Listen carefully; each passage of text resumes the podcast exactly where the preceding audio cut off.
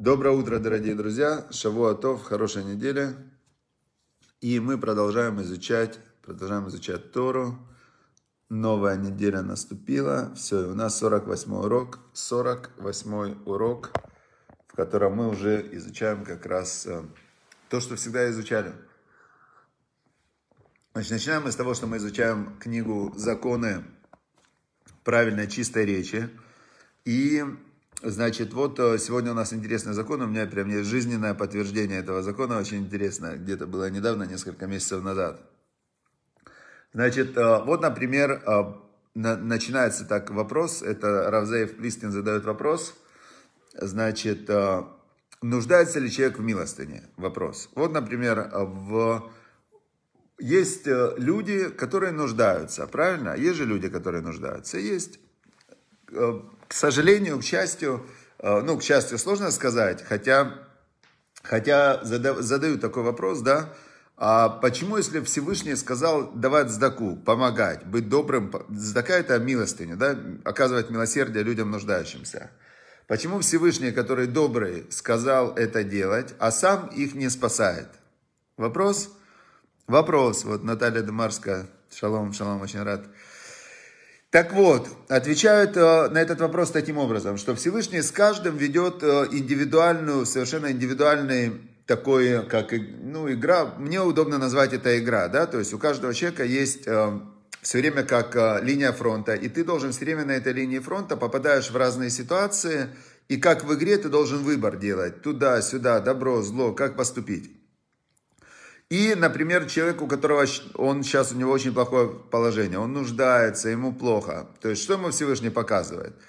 Дружище, ты в тупике, ты зашел не туда, ты зашел в комнату тупиковую в лабиринте, да? Давай-ка выходи отсюда. А как выходить? Начни молиться, начни выполнять заповеди, начни э, по-другому думать, то есть э, изменись. Ты, э, ты, ты, лично ты попал туда, где ты не хотел быть. Все, зашел сюда, выйди отсюда, если ты мог зайти, ты можешь выйти. Это как с ним идет э, так, такое общение. Теперь, а почему он сказал человеку, у которого есть деньги, сказал ему давать деньги, чтобы человек богатый или тот, у кого достаток есть, помогал тому, у кого нету, потому что Всевышний тем самым дал богатому, тоже дал такую очень сложную ситуацию. На что потратить деньги? И дал ему такую ситуацию, когда ты, если ты понимаешь, что деньги от Бога, тогда ты, конечно, понимаешь, как в перте вот сказали мудрецы, тен ло, дай ему мишело, дай ему из его. То есть то, что Бог тебе сказал давать, так он же из своего же сказал давать. Театава шелха шело, потому что ты и все, что у тебя есть, оно принадлежит Богу. И тут проверка такая, да, человек, пришли ему деньги, да, он думает – ну да, я заработал там тысячи долларов. И что мне, 100 долларов отдать? Это же я заработал. Почему я должен 100 долларов кого-то отдать? А это же мне Бог помог. И он начинает, 100 долларов дал, потом 10 тысяч долларов заработал, 1000 дал, 100 тысяч долларов заработал, 10 тысяч дал. Пока идет вверх, все отлично, все легко. Вот тут как раз, если очень легко давать, это легкая игра. А если потом со 100 пошло 50, и человек такой думает, что мне теперь 5 давать? Но у меня же стало меньше, не хватает. А если пошло в 10, а если пошло в 1000, а если пошло в 100, а если вообще нету? Вот тут начинаются уже серьезные испытания. Понятно, да, идея? Так вот, он дал каждому, каждому, он дал на своем месте постоянная такая война, как выбор, свобода выбора. Теперь говорит нам Зелик Плистин Равин, говорит так. Допустим, нас поставили в известность, что человек, получающий цдаку милостыню, в действительности вполне обеспечен – что делать? Пока мы сами лично не убедимся в истинности этих слов, надо продолжать давать ему цдаку, говорит нам Равзелик Плистин. И вот тут э, интересная очень ситуация. Я расскажу, случай со мной был. Это просто вообще было вот для меня доказательство, что мецват цдака, она очень важна, и она прям вот реально работает.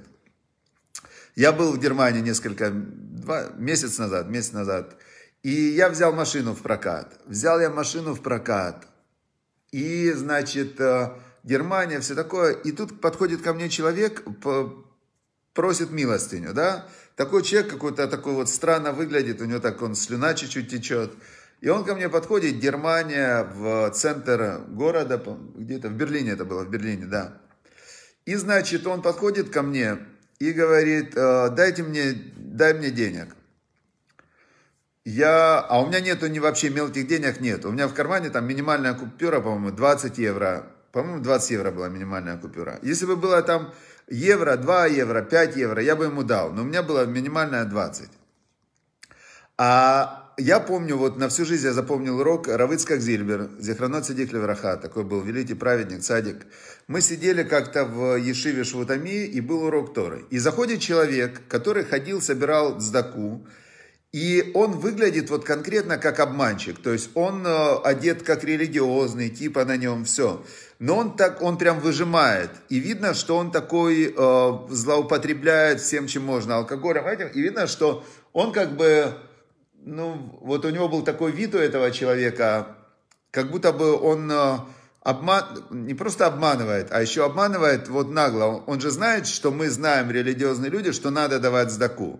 И он как будто бы этим манипулирует. Он говорит, слышишь, дайте. Ну, а вы что, вы должны давать. Вы же в типах, вы должны давать.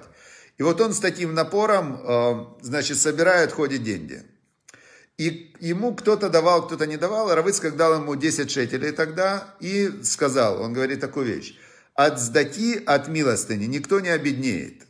Он говорит, когда ты дашь ему там вот эту вот сдаку 10 шекелей, ну там какая-то монетка, ты от этого не обеднеешь. Но если вдруг ты не дал в тот момент, когда надо было дать, тогда это большая проблема. Это огромная проблема, которую, которая ну, оказывает большое влияние там, на все духовное состояние человека. Поэтому лучше пусть тебя обманут, но ты, э, но ты дашь чуть-чуть, да, чуть-чуть, но ты дал, ты выполнил заповедь Здака чем ты будешь, э, чем ты в момент, когда надо было дать, ты не дашь. Это когда-то, много лет назад, это было почти 20 лет назад, я этот урок от него услышал. И тут Берлин, значит, какой-то человек э, странного вида, такой полусумасшедший, но выглядит тоже как обманщик. И он мне говорит, дай мне денег, и говорит такую фразу. Я 4 дня не ел. Я думаю, ну обманывает, ну точно обманывает. Не может человек 4 дня не есть. Вот тут он меня, думаю, обманывает. Я ему говорю, извините, говорю, у меня нету мелких денег, я не могу вам дать деньги. А сам про себя думаю, он обманывает. Ну, наверное, он ел, просто чисто разводит. Хорошо. Отъезжая я, не дал я ему деньги, не дал я ему сдаку, вот эту милостыню. Я еду потом, еду, еду, значит, и а, Ситуация, я еду в гостиницу, мне нужно доехать в гостиницу. Подъезжая к гостинице, нету места на парковке. Я кружусь, ищу место на парковке, ищу место на парковке и сильно хочу, э, извиняюсь за такие подробности, в туалет. Значит, э, хорошо, ну, думаю, ну, сейчас вот все, нашел место на парковке, сажусь, сажусь, прям забегаю в гостиницу, такой там лифт внутри был. Это не гостиница, а был как квартиры такой, апартаменты. Забегаю в гостиницу, сажусь в лифт, жду лифт, долго-долго едет лифт. Лифт такой медленный, такой старый дом берлинский. И, значит, я сажусь в этот медленный лифт, он медленно-медленно едет и застреет. И застреет, представляете? Вот в такой ситуации он застрял. И что?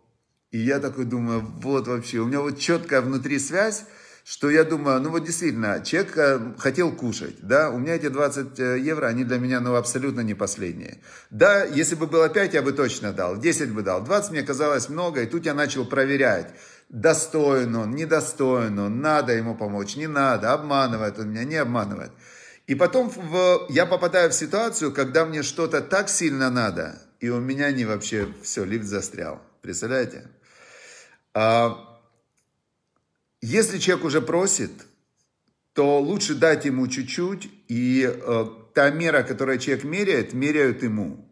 Вот конкретно та мера, которую человек меряет другим, он, он прямо создает фильтр, как к нему начинают относиться с неба.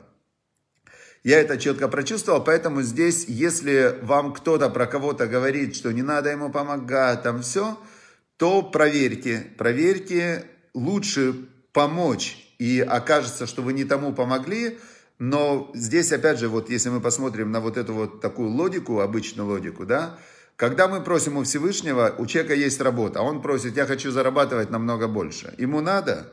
Ему не надо. А что, у тебя есть работа, у тебя есть э, заработок, все. он просит, у него есть э, там квартира, он просит дом, хочу купить дом. Или если он просит уже, у него есть, а он просит еще. Что ты просишь? У тебя есть уже. И когда мы так начинаем относиться к другим людям, что ты просишь? У тебя есть уже. То какой ответ мы ожидаем на свои просьбы ко Всевышнему? Понятно, да, как работает? Все. Теперь 21 закон, относящийся к чистоте речи. Значит, это у нас было, если вам сказали, что кто-то э, обманывает и просит милостыню, э, нельзя ему верить. В общем, совет нельзя ему верить, надо продолжать давать, пока вы точно не убедитесь, что он обманывает. В этом деле предположения, они не работают. Лучше дать, если человек просит, лучше помочь. 21.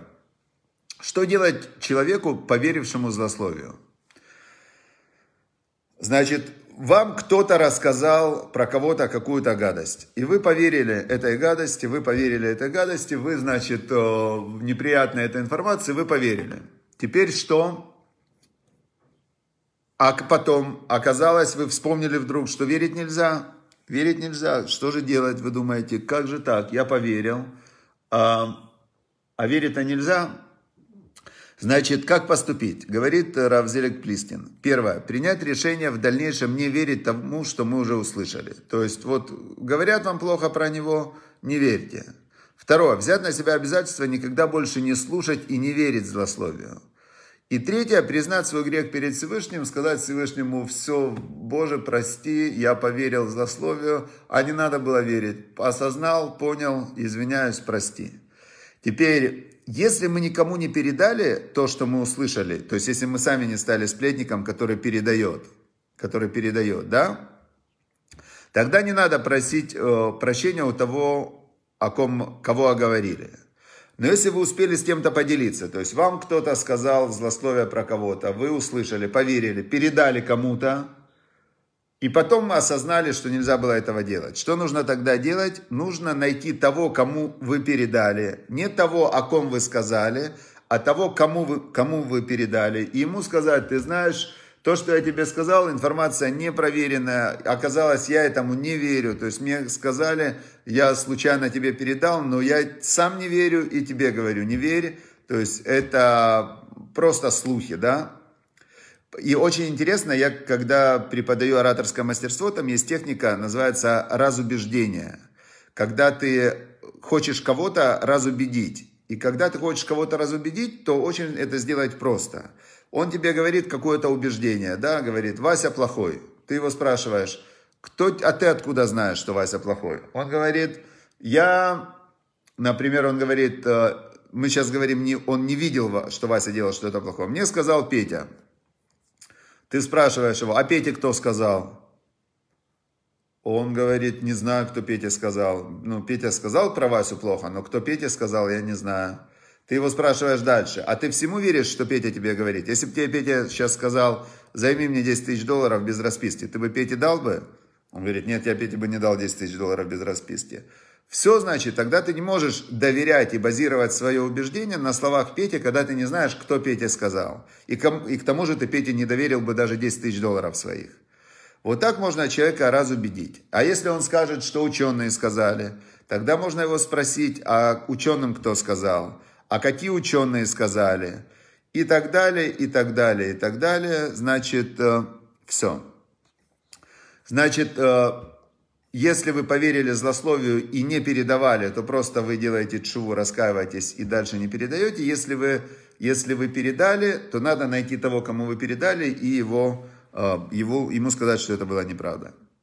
Теперь двигаемся дальше. Опять мы переходим к изучению повелевающих заповедей Торы, то есть мы сейчас идем по принципу очень важному. Отодвинься от зла, делай добро.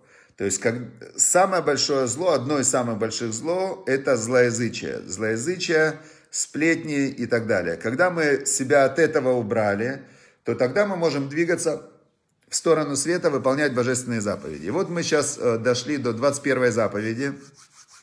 Если хотите, можем чуть-чуть вот с первой начать. Первое, верить, что есть Бог, который Создатель, Творец, все создал – и Он причина всего существования мироздания. Это Бог. Вторая заповедь – верить, что Он один, и нет у Него никаких партнеров и так далее. Бог один, един, и все в этом мире – это Он и Его производная.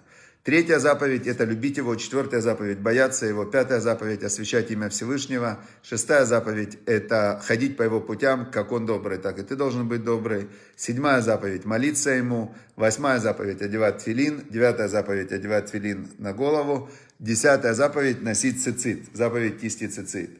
Одиннадцатая заповедь – это говорить криат шма, молитва чтения шма утром и вечером. Двенадцатая заповедь – это мизуза, на дверь повесить. Тринадцатая заповедь – после еды читать Беркат Амазон, благословение после еды. Четырнадцатая заповедь – учить Тору и обучать Торе. Пятнадцатая заповедь – это написать свиток Торы или покупать книги Торы.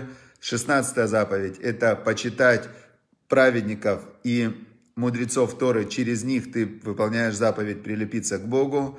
17 заповедь – это перед э, сединой вставать и почитать э, старца.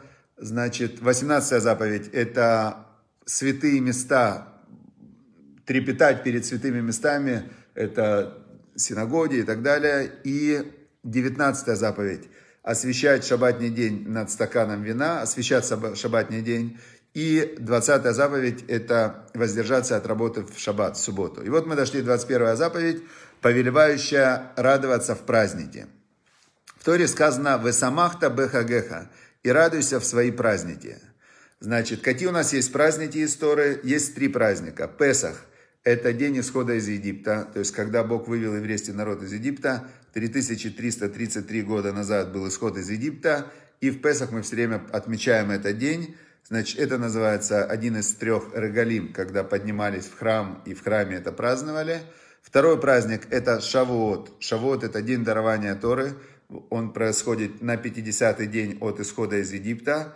Значит, была дарована Тора. И третий праздник называется Сукот. Сукот – это э, когда жили, живем в шалашах 7 дней. Он происходит, праздник Сукот, 15 числа месяца Тишрей. Это мы сейчас к нему приближаемся.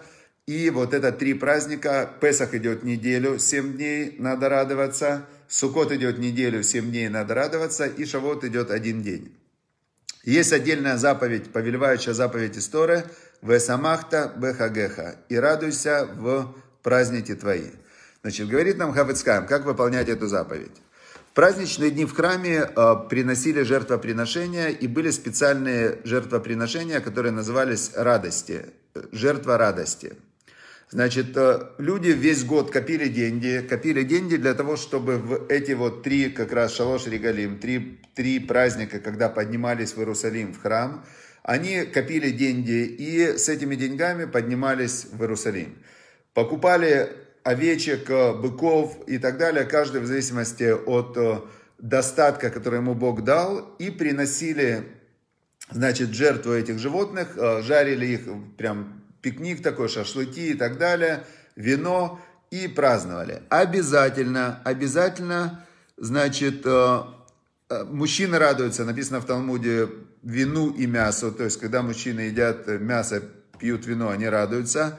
Женщины тоже должны были веселиться. Значит, как женщины веселиться? В Шелханорухе написано, что женщинам надо дарить одежду. Платье красивое, все, женщины от платья, от украшения, они радуются.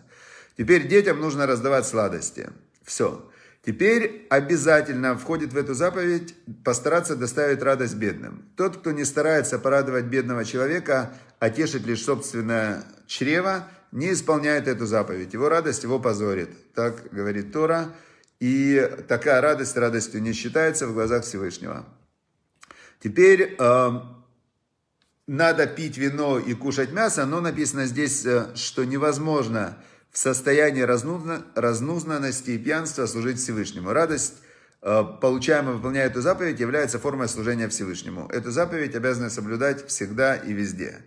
Теперь, значит, теперь в наше время радоваться надо, в, если, например, нет храма, то мы радуемся в эти праздники, опять же, через трапезы, собираемся, пьем вино, говорим слова Торы, и вот эти вот моменты, они являются моментами, вот особенно Сукот. Сукот это прямо называется, когда мы в молитве говорим о празднике Сукот, это дни нашей радости, он так и называется этот праздник.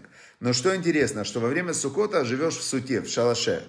И этот праздник, он приучает радоваться простым-простым вещам, когда ты А, вот есть в Талмуде написано, что жизнь трех людей не жизнь. Кабдан – это тот, кто педант, педант. Он все время страдает, потому что большинство людей, они не педанты, и они нарушают вот это вот э, ожидание педанта, что все должно быть прям вовремя, четенько и на местах. Они все кладут... Не... Большинство людей, они такие более раз, раз... не педанты. Поэтому педант всегда страдает. Ему все время от этого, он прям злится, что нарушается его ожидание, как должно быть все педантично. Второй, кто страдает, это изнеженный человек. Изнеженный человек – это яркий пример принцессы на горошине. То есть она была изнеженная принцесса, и у нее из-за этого даже горошина под многими матрасами приносила ей страдания. Третий, кто страдает, вот я не помню. Третий, кто страдает, э, не, не, не помню сейчас, но есть еще третий, кто страдает. Теперь, значит, когда мы в Сукот радуемся, живя в шалаше, то мы как раз приучаемся быть и не педантами, и не изнеженными. Живешь в шалаше, просто выходишь из дома и понимаешь, что в принципе-то достаточно для радости в жизни очень немногого. И когда человек, он огорчается или стрессует, то он обычно стрессует только от одного, что разница между ожидаемым и действительным – которую он сам себе же в голове поставил, она у него большая. И люди из-за этого входят в стресс. Но если человек, он понимает, что, э, значит, он понимает, что то, что у него есть сейчас, это единственное то, что у него есть. У него нет другого. И если он это перестает сравнивать с тем, что он хотел бы, чтобы у него было, а просто сосредотачивается на том, что у него есть сейчас, то, в принципе, у большинства людей есть множество способов радоваться в своей жизни. Потому что то, что есть сейчас у самого простого человека, еще лет 500 назад не было у царей, у царей, у самых богатых и влиятельных людей в мире не было того, что есть сейчас в мире у самого простого человека. И если это осознать и понять, и начать ценить и радоваться горячей воде, э, электричеству, мобильной связи, если начать ценить и радоваться то, что у нас есть, э, э, то, что у нас есть сейчас, например, там антибиотики, да, представляете, раньше же все, любая, любой микроб, любое все, до свидания. Если человек начинает осознавать то то, что ему дал Всевышний, и благодарить, и радоваться, он становится счастливым, и он начинает радоваться. Все. И это заповедь. Это заповедь, а, есть вот здесь заповедь радоваться в празднике, а есть запрет. Запрет в Торе, значит, когда описываются проклятия, которые придут на еврейский народ, если они не будут слушаться заповеди Всевышнего, там есть один такой запрет, что «Ашер ло авата это шем элокеха басимхат лев убытуваколь», что придут на тебя все эти проблемы, потому что ты не служил Богу Всесильному твоему, басимхат лев, с радостью в сердце. То есть оказывается, что служить, выполнять заповеди без радости, этого недостаточно. То есть нужно радоваться, вот выполняешь заповеди, нужно радоваться изо всей силы. Сидишь на уроке, нужно радоваться. Урок закончился, нужно радоваться. Сделал какое-то доброе дело, нужно радоваться. То есть нужно, это просто конкретная заповедь. Радоваться жизни. Все, удачи, успеха, идем радоваться. И очень важная, важная когда ты счастлив сам, счастьем поделись с другим. Поэтому нужно, нужно делиться уроками Торы, нужно стараться помочь людям и сделать их жизнь более радостной. Все. Всем удачи, успехов, радости, счастья и любви. И благополучия. Чтобы были деньги, чтобы вы могли давать сдаку, а не получать сдаку. То есть, это, по-моему, Третья, чья жизнь не жизнь, это тот, кто зависит от других людей и живет на подаяние. По-моему, вот третье, вот я сейчас вспомнил, что первое это капдан, педант, второе это изнеженный, и третье тот, кто зависит э, от э, подаяния других людей. То есть ему очень из-за этого плохо. Поэтому надо стараться помогать и утешать, и этих людей радовать. Все, всем пока, удачи, успехов, счастливо.